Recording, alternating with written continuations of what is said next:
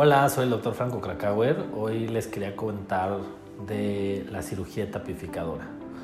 Algo que a veces eh, es difícil de explicar, difícil de entender, pero bueno, y es que vamos a, pensar que a veces encontramos un tumor, un tumor que puede estar en un órgano, eh, que puede estar en la piel, que puede estar en un hueso, eh, y entonces necesitamos saber la extensión de la enfermedad, hacia dónde se ha ido si llegó a los órganos vecinos, si se fue a los ganglios que están alrededor de la zona, si se fue eh, a un órgano a distancia.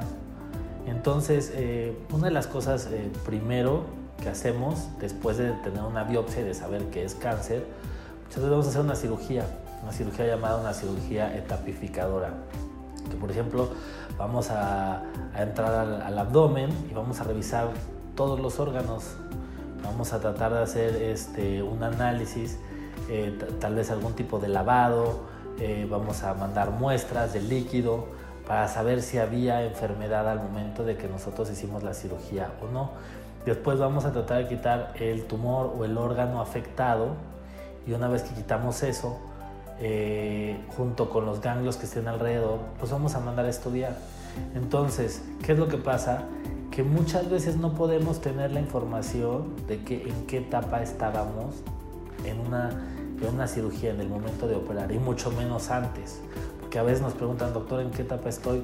Pues no lo sé, te tenemos que operar, mandar a estudiar eso y dependiendo de si hay ganglios afectados o no, del tamaño del tumor o si el tumor pasó ciertas capas del órgano, es como vamos a poder definir la etapa clínica. Algo que a veces es muy fácil identificar es, bueno, cuando ya hay una enfermedad a distancia, por ejemplo, que hay un tumor en el abdomen, pero ya hay enfermedad en el pulmón, pues eso se llama metástasis, es una etapa 4 y eso se puede saber desde antes de operar, no se necesita este, mucha información. Pero a veces para los detalles eh, más finos de, de, las etapas necesitamos eh, esto, hacer la cirugía, mandarle a estudiar y solo después conocer realmente en qué, en qué etapa estamos y cuál va a ser el tratamiento que necesitamos después de que ya tenemos esta correcta etapificación.